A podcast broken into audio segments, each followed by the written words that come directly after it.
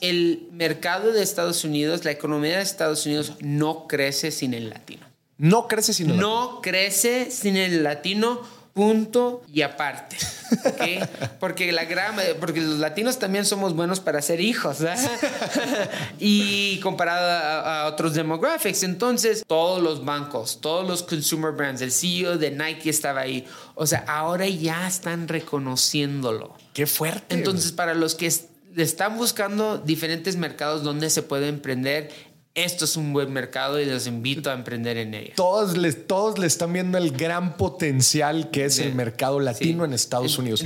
Bienvenidos a Dimes y Billetes, un podcast de finanzas para nosotros los otros. Yo soy Maurice Dieck y juntos aprenderemos de dinero, inversiones y economía. Todo sencillito, con peras y manzanas. Prepárate, que este es el primer día de tu nueva vida financiera. 3, 2, 1. Comenzamos.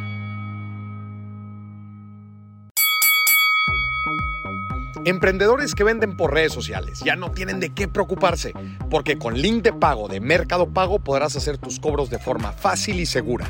Solamente crea un link de pago con el nombre y precio del producto, envíalo por WhatsApp a tus clientes y ellos podrán pagar con todo tipo de tarjetas y hasta meses. Recibe tu dinero al instante y seguro, ya que si tienes un problema con un cobro, lo resuelven manteniendo los fondos seguros y visibles en tu cuenta. Así que ya sabes, no batalles más con tus cuentas y utiliza link de pago de Mercado Pago. Listo, volvemos. Bienvenidos a un nuevo episodio de Dimes y Billetes. Seguimos acá en el North Capital Forum y estamos ahora con Sean Salas de Camino Financial. Sean, bienvenido. Ah, gracias por tenerme. Qué gusto tenerte aquí. Tenemos un tema bien interesante el día de hoy. Fintech, financiamiento, mercado latino en Estados Unidos. Ahorita nos platicarás un poco de Camino Financial porque se me hace súper interesante también las... eh, eh, cómo han crecido el negocio ¿no? Eh, de, de todo este tema eh, financiero al final de cuentas, pero ustedes le tienen mucho cariño a México. Tienen una, nos platicabas, la oficina más grande está aquí en la Ciudad de Sí, México. de hecho tenemos 120 empleados aquí en México. Me, siempre también es un buen pretexto para comernos, comerme unos buenos tacos. De hecho, acaba de venir de los tacos Orinoco. Híjole, esos son regios.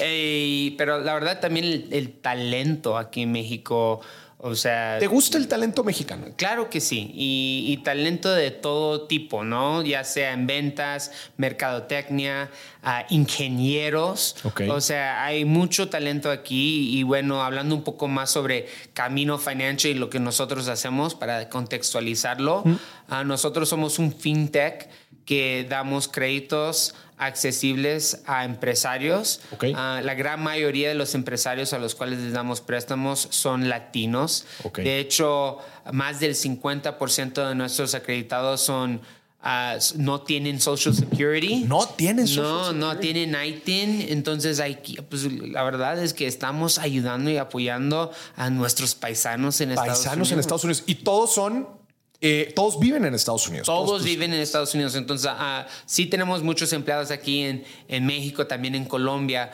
pero todo el negocio, todos los créditos se otorgan en Estados Unidos. En Estados Unidos. Y, y platicabas también, son créditos de negocio, ¿verdad? No son créditos personales, este, no, mira, no. Son 100% crédito a pymes. Sí, exactamente. 100% créditos pymes, pero es interesante que me lo preguntas tal cual. De hecho, registrados, negocios registrados que son de patrimonio latino en Estados Unidos son cuatro, más de 4 millones. Ok. Ah, que es un número que la verdad es casi igual a los números de negocios registrados aquí en México.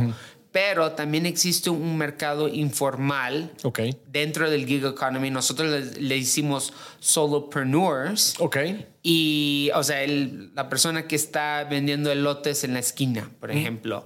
Nosotros creemos que ese mercado duplica el número de empresarios latinos en Estados Unidos. El número registrado. Eh, Exacto, entonces estamos Estos hablando de 8 millones, millones, entonces podrían ser hasta 8 millones de empresarios y- Informales. y- informales. Entonces, cuatro registrados, cuatro trabajando en el gig economy. Entonces es un mercado sumamente grande. Si, si, si nos hacemos un zoom out de, del, y, y medimos el GDP del mercado hispano en Estados Unidos, estamos hablando de 2.8 trillones de dólares. Trillones. 2.8 trillones de dólares. Es el, el quinto mercado más grande en el mundo. En el mundo. Más grande de Francia, más grande de Brasil y casi doble el GDP, o más del doble el GDP de México. Entonces es un mercado gigantesco. ¿El latino en Estados Unidos El- o el mexicano específicamente? No, el latino El en Estados. Unidos. Pero eso dicho, más o menos el 50% de los latinos en Estados Ya. Unidos son de descendencia mexicana. Son el, ¿Qué porcentaje, perdón? 50%, la mitad. 50%. Sí, 50%. sí, sí. Oye, Sean, pero a ver, eh, ¿ustedes atienden a estas empresas informales? Sí, no, entonces ahora la, la respuesta concreta es sí. Nosotros vemos, ahí vemos el, el área de crecimiento más grande y cómo se otorga préstamo a estos solopreneurs. Esa es una gran pregunta. Eh, Es, es una cuestión de diseños, no solamente en el producto, porque un, un préstamo que es menos de 5 mil dólares es un préstamo, un consumer loan. Entonces, bajo los ojos de, de- de la ley, ¿no? Sí.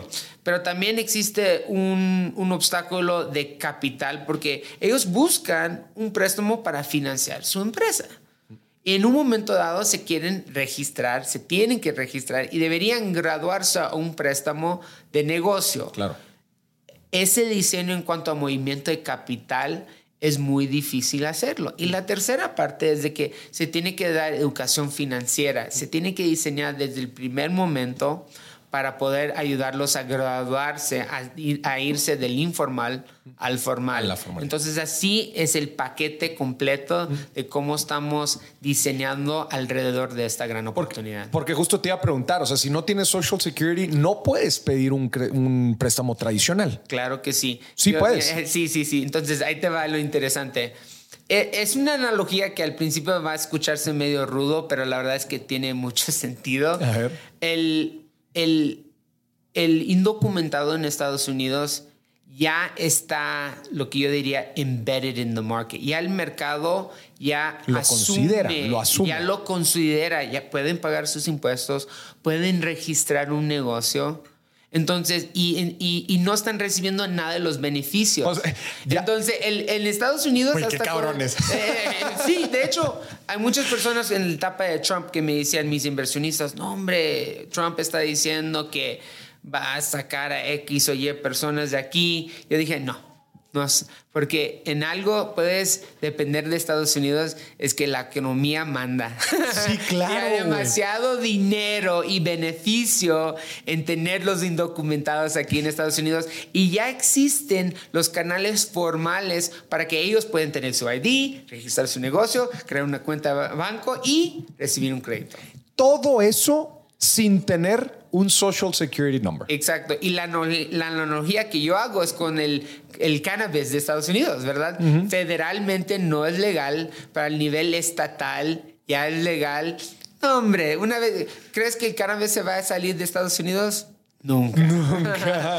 es una cuestión de tiempo en el cual el- el- la ley federal tiene que reconocerlo de una forma u otra y, y así igual eh, son los indocumentados. Está bien interesante porque justo como le dices, ya están considerados en la economía, en hasta en el pago de impuestos, pero no reciben todos los beneficios que tradicionalmente se tendrían. O sea, hasta pueden sacar un crédito, no manches. Oye, a ver, platícanos un poco del avatar de, de este tipo de negocios informales. O sea, platícanos qué hacen normalmente, cuántos años llevan operando, quién, quién está detrás. Platica un poquito para, para entender un poco el contexto de estos negocios. Sí, entonces él se llama Miguel. Ah, él se, se adueña de un taller de autoservicio. Ok. Ah, él genera en ventas 3 mil dólares al año. 3 mil dólares. Al- mil- 300 tres- mil. 300 mil dólares al 300 año. mil dólares al año. Unos 6 millones de pesos aquí en Eh, México. así es. Y, y- pero eso dicho, tienen una cuenta bancaria, no está, no es unbanked, pero es underbanked, está subbancado. Ok. No, no maneja todo, todo su, se maneja mucho en cash. Mucho en no cash. pone todo en la cuenta bancaria Ok. por cuestiones suyas, ¿verdad?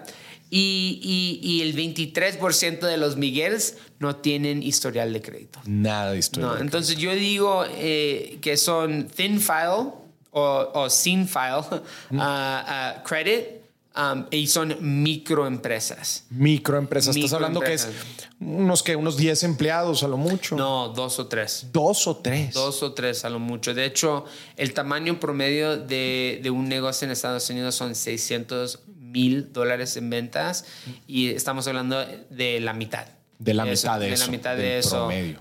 que son de patrimonio latino. Sí. Oye, eh, paréntesis, eh, y Cam- Camino Financial, eh, ¿qué porcentaje de sus clientes son este tipo de clientes informales? 90%. 90%. Y apenas estamos entrando a la parte de los solopreneurs. Eso ya Eso ya es que es Eh, una persona. que es una persona, pero ellos componen el más del 50% del mercado. Del mercado. Pero ahorita estamos más bien enfocados a Miguel, que ya tiene un negocio registrado, Ya. 300 mil dólares, 300 mil dólares en, en Sí. ventas anuales, etc. Porque el, eh, eh, lo que decías del el solopreneur, ese no tiene, o sea, no, no está registrado. No, no, no, no está registrado. Ellos generan alrededor de 30 a 50 mil dólares. En 30, ventas 50 mil dólares al año. Oye, y a ver, el, el gran reto, ¿no? Para Camino Financial y para, para cualquier otra fintech que, que busca atender a este segmento. ¿Cómo evalúan a la gente? Este, ¿Tienen algún algoritmo? ¿Cómo Sí, le hacen sí, para, sí. para saber Claro si le prestas o no? Sí, entonces nuestro IP se enfoca a... Entonces hay dos partes de, de taclear y poder ayudar a este mercado, ¿no? Ah, está la parte de diseño, lo cual lo, lo acabamos de platicar. La segunda parte es la data y usando AI para poder, pues, hacer sentido de la información que sí es limitada. No es tan limitado como personas lo creen, ¿eh? O sea, hay mucha información am, que está accesible. am, para poder acceder a esa información, por ejemplo, las cuentas, la, la información bancaria. Bancaria. Sí, eh, hay transacción, la frecuencia de transacciones son limitados porque se manejan con efectivo, Sí. pero hay mucha información ahí. Entonces, eso es un ejemplo y un- uno de los bases de datos de los cuales nosotros pues hemos creado un algoritmo a través de esa información de transacción y podemos de ahí derivar nuestro propio ah, ah, puntaje de crédito Ya. Y así podemos ya darle término y precio a los préstamos que estamos dando. Oye, ¿cómo llegas, a- cómo, cómo llega eh, Camino Financial? O sea, ¿cómo llegas, cómo empieza Camino Financial? Ah, wow. Pues eso ya empieza desde el principio. Entonces yo soy. Mira, mi mamá era un inmigrante que vino hacia Estados Unidos, mexicana. O sea, tu mamá era Ah, inmigrante. Inmigrante, llegó a Estados Unidos y como muchos millones de inmigrantes como ella que llegan a Estados Unidos, ven emprender como la única solución Única solución. para poder crear patrimonio y cumplir con ese sueño americano. Porque no, sí, no hay otra opción. No hay otra opción. Algún empleo informal, pero Exactamente. Entonces, en el, en- en- en el caso de mi mamá, mi mamá abrió más de 30 restaurantes 30. en, en el sur de California. de su receta, su restaurante. Todo lo- la, la receta de mi abuela. ¿Y qué era? ¿Qué era? Eh, se, llamaba, se llamaba el mexicano. El mexicano. El mexicano. ¿Qué- qué comida, comida? auténtica mexicana. Eh, Comida auténtica en California. En California. Y pues no, le fue muy bien porque para ese chido, entonces era eso y Taco Bell, ¿no? Sí, sí, sí, Y- qué chido, Y pues le fue bien, pero hasta que desgraciadamente no le fue bien. De, de hecho, cerró su negocio después de 21 años. Todos los restaurantes. Todo se perdió. ¿Por qué? Por muchas. Ahora ya sé. Antes, como que cuando yo le preguntaba a mi mamá, yo decía, ¿por qué? Y ya sea acceso a crédito, acceso a personas. ¿Sabes qué? Cuando eres un empresario y estás manejando tantas cosas a la vez, a veces nomás you're exhausted, ¿no? Te cansas. Te cansas. Yo creo que al fin y al cabo se cansó. Ah, mi mamá también tiene seis hijos y... Y ella operaba todo. O sea, ella todo, dirigía se- todo. Sí, se cansó. O sea, si le pregunto... qué rifada, Y an- antes, ahora como emprendedor, oh, ya entiendo exactamente lo que quiere decir Sean, pero espérate, o sea, restaurantes. En restaurantes. güey. Yo tengo Exigente. O sea, es una esposa, tengo una hija, yo tengo gente que Güey, me pueden apoyar rifada- de diferentes rifada formas. No, no pude haber hecho lo que hizo mi mamá por 21 años. Total, cerró el negocio. ah, y para ese entonces, entonces mi hermano gemelo y yo, que somos lo más, los más pequeños de los ¿Ustedes nacieron allá? Sí, nacimos allá, entonces por eso hablo medio pocho, Mm. porque pues nací allá, pero de hecho crecí de los 12 a los 20 años en Mazatlán, Sinaloa. En Mazatlán. ¿Por qué? Buenos ¿Por qué mariscos. en Mazatlán? Por los mariscos. Nah. los mariscos y también teníamos familia ahí. Tenían familia ahí. Sí, sí, sí. ya, sí. Entonces, Y, y luego, eh, ¿estudias universidad? sí, entonces regresé y de una forma u otra también tuve el, el immigration story, o sea, tuve la experiencia de reinmigrar a Estados Unidos de una forma, o sea, yo soy ciudadano y, y etcétera, pero, pero más bien sentirme, o sea, yo era Porque no mexicano. conocías a nadie. Exactamente, o sea, de los 12 a los Sí, 20 claro. años son años formativos claves, ¿no? Um, ah, yo, o sea, yo le iba al tri al 100%. Ahora me, me gusta el equipo de Estados Unidos, no Güey, vamos a hablar no me de digas fútbol. eso, güey. No, no, ahora me gustan los dos, pero uh, Yo no. ya sé, ya sé, no, créanmelo. Pero, pero, pero bueno, total que, que me, me regresé 100% mexicano, por decir, o 80-20. Y ahora soy 50-50 de verdad, pero, pero y, y fui a University of California, Berkeley. Um, Mm. Muy buena universidad. hice- sí, después fue Investment Banking. Y ¿Qué después estudiaste en, en Berkeley? Political Economy. O sea, nada que ver con Economía política. Sí, sí. Después me metí en el Investment Banking en Nueva York y después Órale. en Private Equity también en Nueva O York. sea, eh, línea financiera. Línea financiera y pues de ahí pues me tocó la, o la gran oportunidad de ir a Harvard Business School, a Ah, chingón. HBS. Hiciste la Ah, ahí. Sí, sí, sí. Tenemos muchos amigos en común ahí. Creo que Pato Bicharra, estamos Ah, hablando. estuvo ahí. Mm. Daniel Fogel, un amigo. Bitso, fundador de Bitso. Claro que sí. O sea, todo el grupo de ahí nos hicimos muy buenos amigos. Son mis amigos para siempre. Y, y pues ahí fundé, fund- o sea, creé, creí, cofundé a Camino Financial con Kenny. ¿Cómo y, o sea, qué, qué identificaste? Digo, al final de cuentas, a ver, de, de, de Harvard, eh, me imagino ahí todos como locos viendo cuál es la oportunidad, Vogel ahí fundando Bitso Sí. por- con todas las criptos.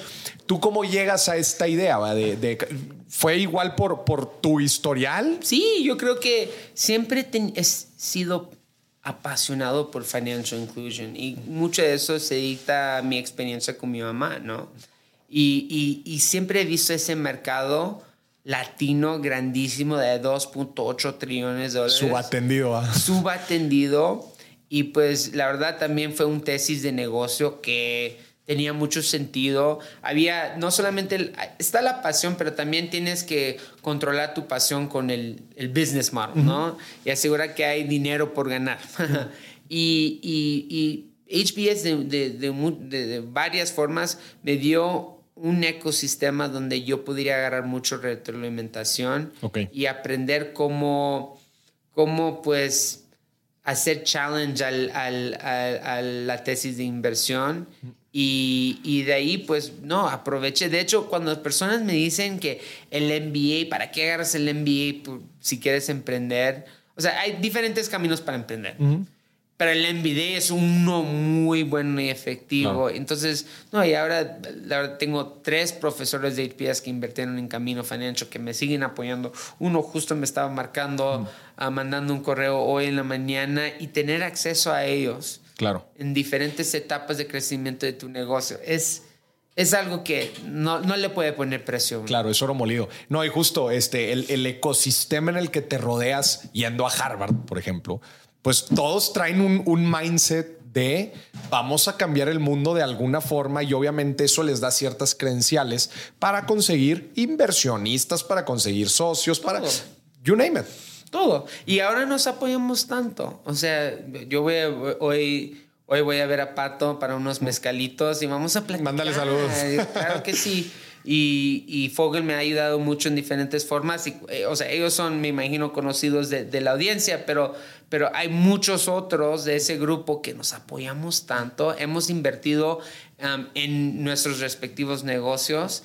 Ah, y, y la verdad es que eso, para mí eso también ha tenido muchísimo valor y me ha ayudado mucho a, a sobresalir, especialmente cuando las cosas van mal. Um, tienes que crear un espacio cuando las cosas van mal.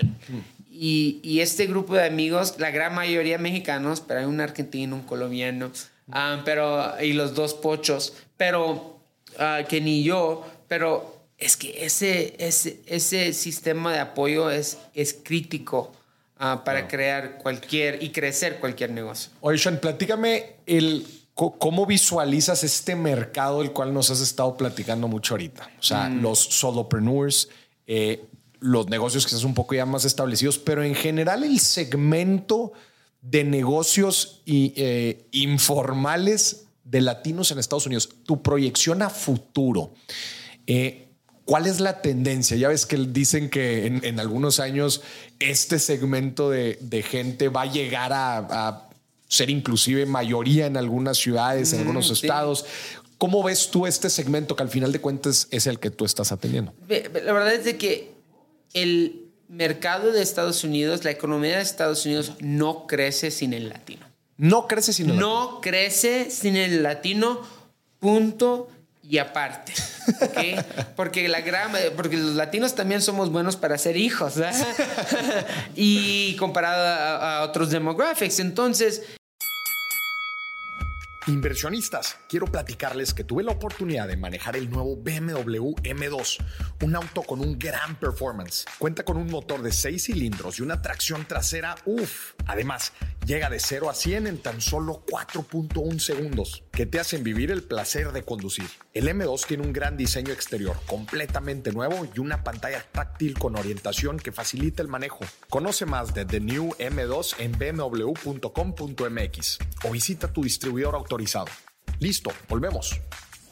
Existe mucho, muchas cifras que te las puedo compartir que, que demuestran eso. Ahora, reconcilio la oportunidad con la falta de capital. Y no solamente la falta de crédito, no, no, no. También la falta de, de apoyo de instituciones muy grandes que no entienden el mercado. Ok. Entonces, pues, bueno, eso sí me pone en una posición muy interesante en el cual soy de los pocos, y, y, no lo digo eso con orgullo, porque me hubiera encantado decir, soy uno de cientos, ¿verdad?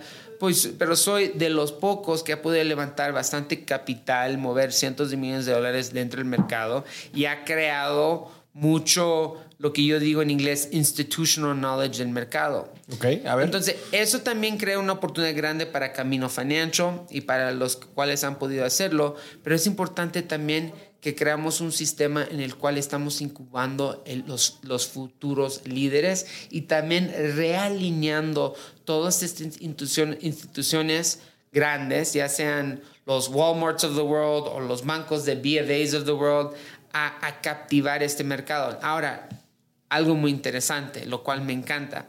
Acabo de regresar de otra conferencia también que se llama Latitud. Ok.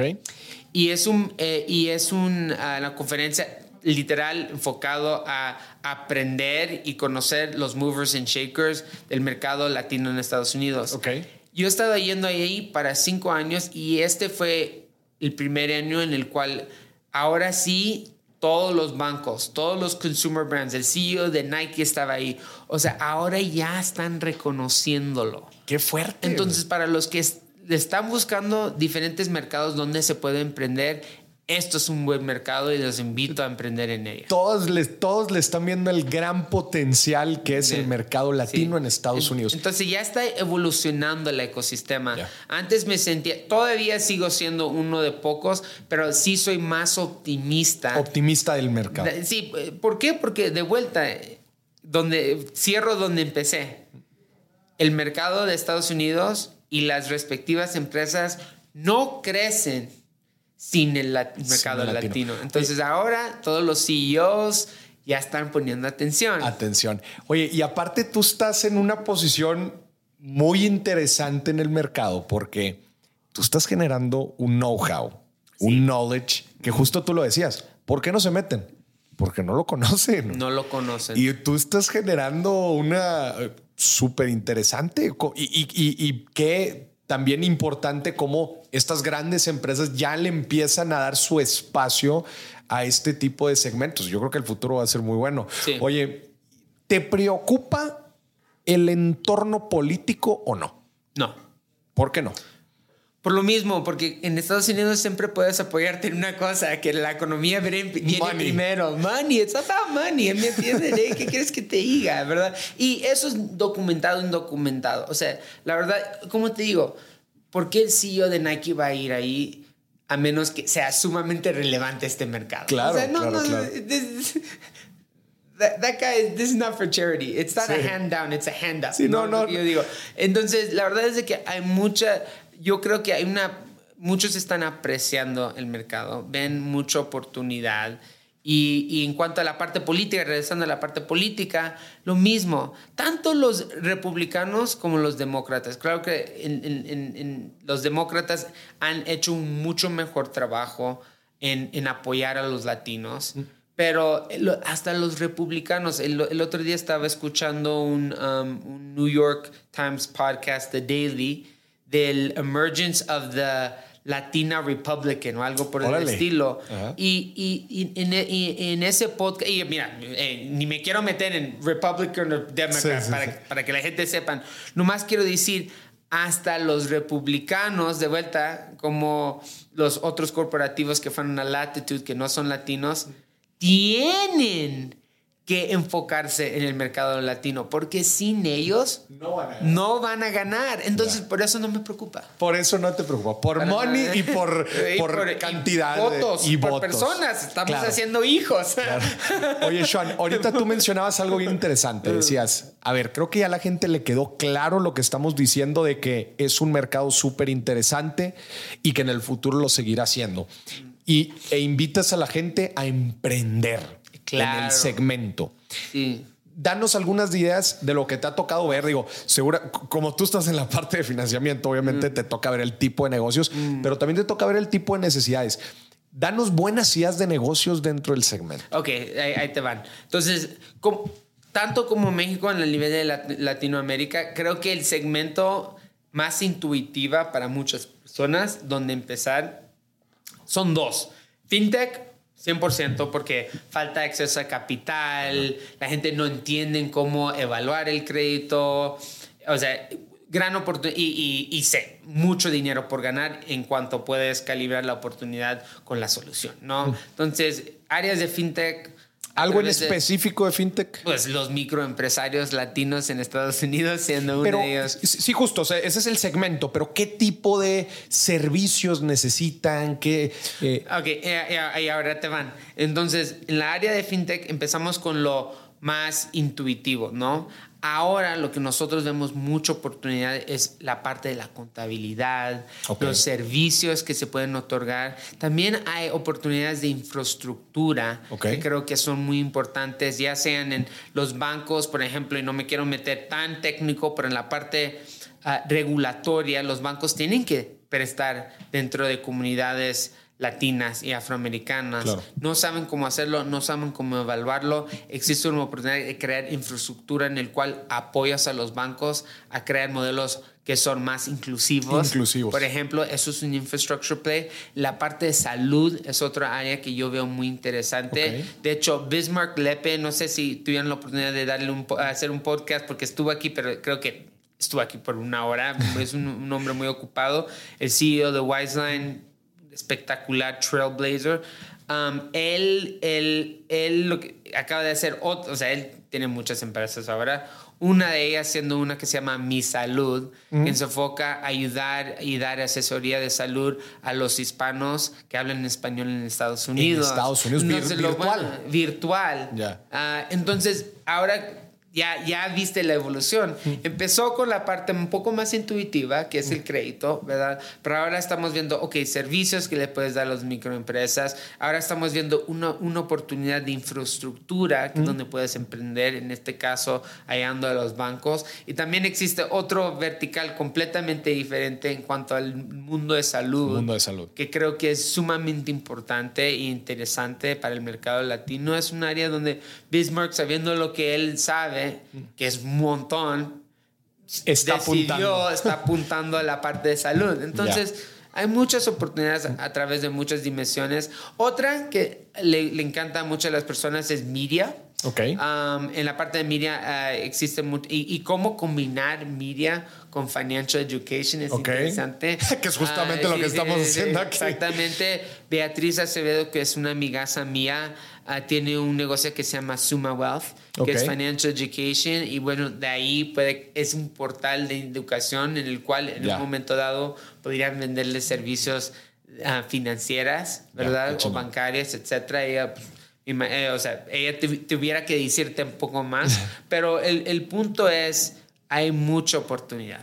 Oye, Sean, y hablando actualmente de los negocios que atiende Camino Financial, ¿qué, eh, ¿cuáles, pa- ¿cuáles son para ti los negocios actuales más exitosos de los latinos en Estados Unidos? Uy. ¿Qué se dedican? ¿Qué son? ¿Restaurantes? ¿Son...? Y, eh, pero es difícil. Te podría decir dónde están las industrias donde hay mucha concentración, pero dónde son los más exitosos. Yo no creo que es, es en base a un vertical. Entonces, claro, muchos restaurantes, muchas personas en construcción, en transporte, en professional services, um, contabilidad, hasta you know, janitorial services, landscaping, etcétera. Um, ahí- ahí es donde vemos mucha concentración de negocios latinos, pero también alguien me acaba de, de compartir esta cifra, entonces es anecdoto ahorita, pero me dijeron que ahorita hasta las empresas que están creciendo más en tecnología son de patrimonio latino.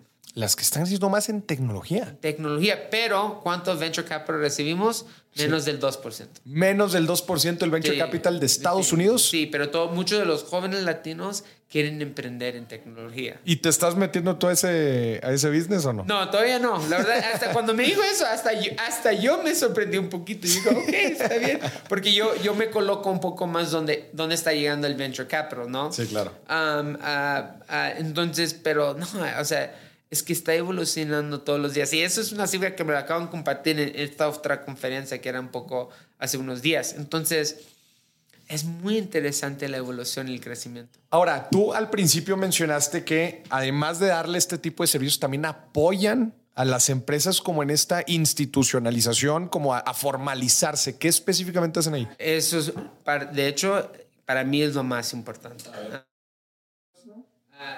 Decimos en inglés, capital in isolation is not the solution.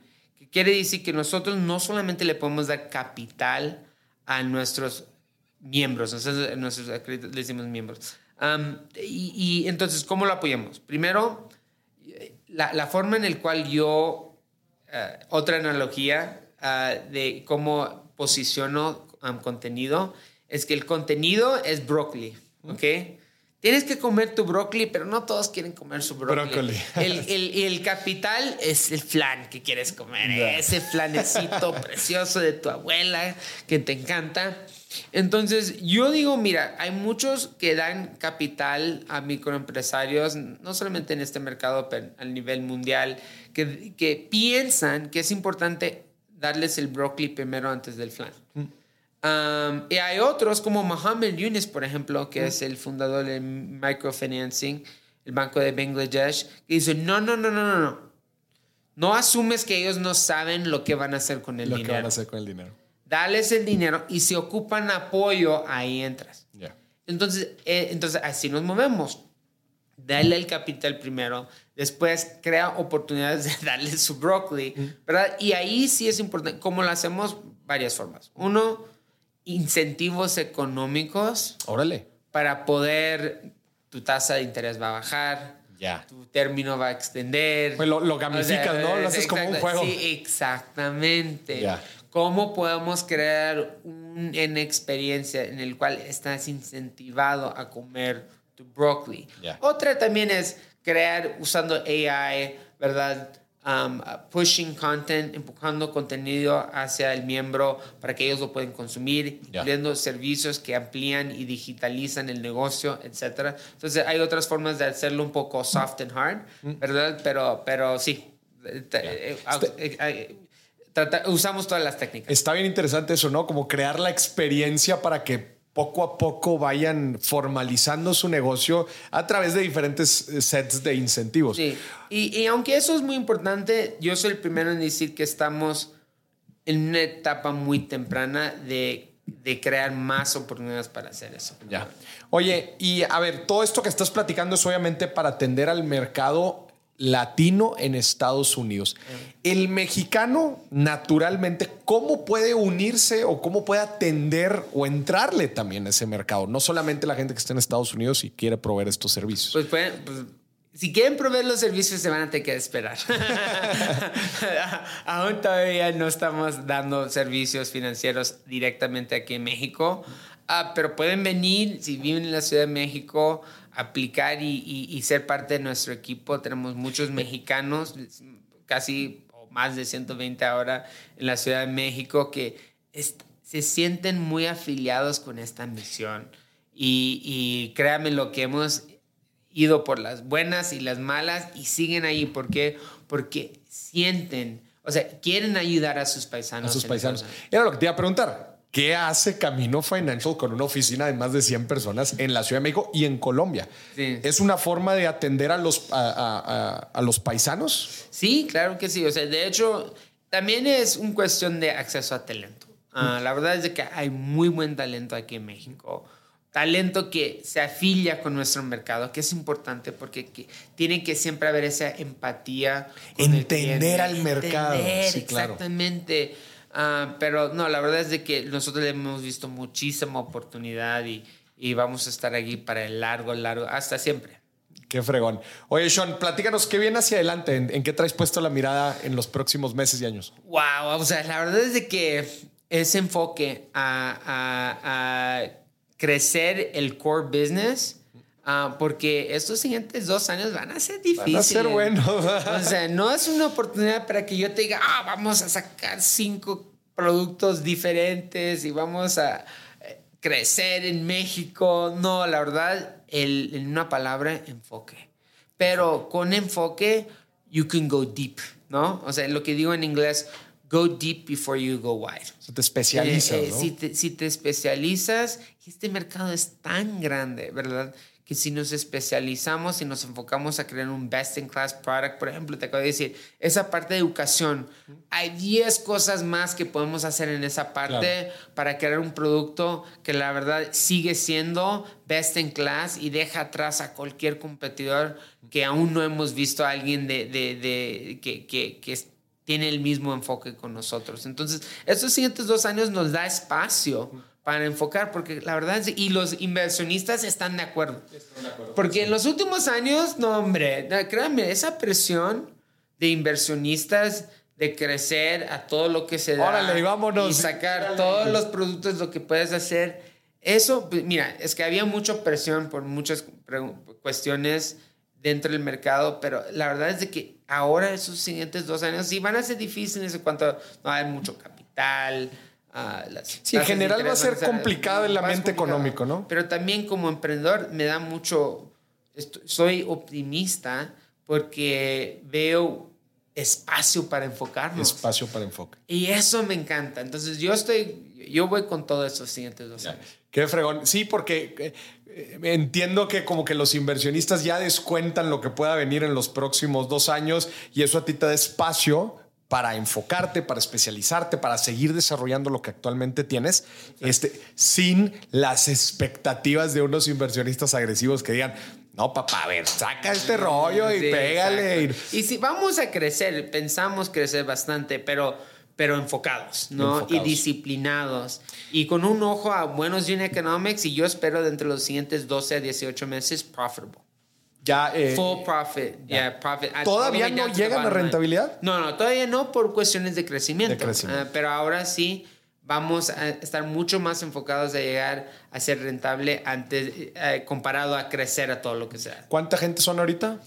A, nivel global, casi 150 personas. 150. ¿Atienden a, cuánto, a cuántos empresarios? A más de 5 mil. Más de 5 mil empresarios. ¿Cuánto capital han colocado? Más de 200 millones de dólares. Más de 200 millones de dólares. más de 200 millones de dólares. Qué fregón, güey. Oye, ¿y, en cuántos años? ¿Cuánto? Sí, hemos colocado más de 10 mil, pero oh, el 90% lo hemos colocado ha sido en los últimos 18 meses. En, lo- en los, en los últimos 18 meses. Sí, no, no, sí. y y han, han recibido inversión de diferentes fondos de capital. Sí, sí, sí, sí. Hemos recibido inversiones de venture capital firms basadas en, en- en- México. De hecho, Dila Capital es un inversionista de nosotros, pero también otros en, en Nueva York um, ah, y, y Filadelfia, Silicon Valley, etcétera. ¿Qué opinas de los siguientes dos años? Um, yo opino de vuelta que van a ser difíciles. Ah, yo creo que esta recesión sí va a venir y va a venir duro. Ah, y, y yo creo que los que no tienen la disciplina financiera y bien calibrado el modelo del negocio van a perder. Ah, los que sí tienen bien calibrado su modelo de negocio y tienen acceso a capital y pueden enfocarse en un buen producto en un mercado grande, van a, van a, van a salir hacia adelante. Y suena, eso suena muy básico, pero eso también es lo que me da gusto de los siguientes dos años, que la estrategia es fundamentals. Fundamentals. Bring it back to fundamentals. Dales un consejo. Imagínate que te están escuchando los 5 mil clientes que tienen, todos los empresarios, y están esperando un consejo tuyo para los próximos dos años. ¿Qué le dirías? Enfoque. Enfoquen. Enfoquen. Es todo lo que tienen que hacer los siguientes dos años. Enfoquen en dar un buen servicio a tu cliente y que hacer dinero. Eso es lo más importante ahora mismo. Eso aplica tanto para los empresarios a los cuales estoy ayudando con créditos, tanto para Camino Financial. Camino Financial. Señoras y señores, Sean Salas con nosotros de Camino Financial. Muchas gracias por compartir en este momento tan interesante y felicidades por toda la trayectoria y por este segmento de gente tan bonita que estás atendiendo en Estados Unidos. Gracias. y por todo el, obviamente también el, el talento mexicano y todo el talento latino que está dentro de tu equipo y que empoderas todos los días. Ah, muchas gracias. Qué fregón. Sean, hasta la próxima. Y tú que nos estás viendo, esto fue otro episodio de Dime si billetes. Recuerda que hoy es el primer día del resto de tu vida financiera. Hasta la próxima.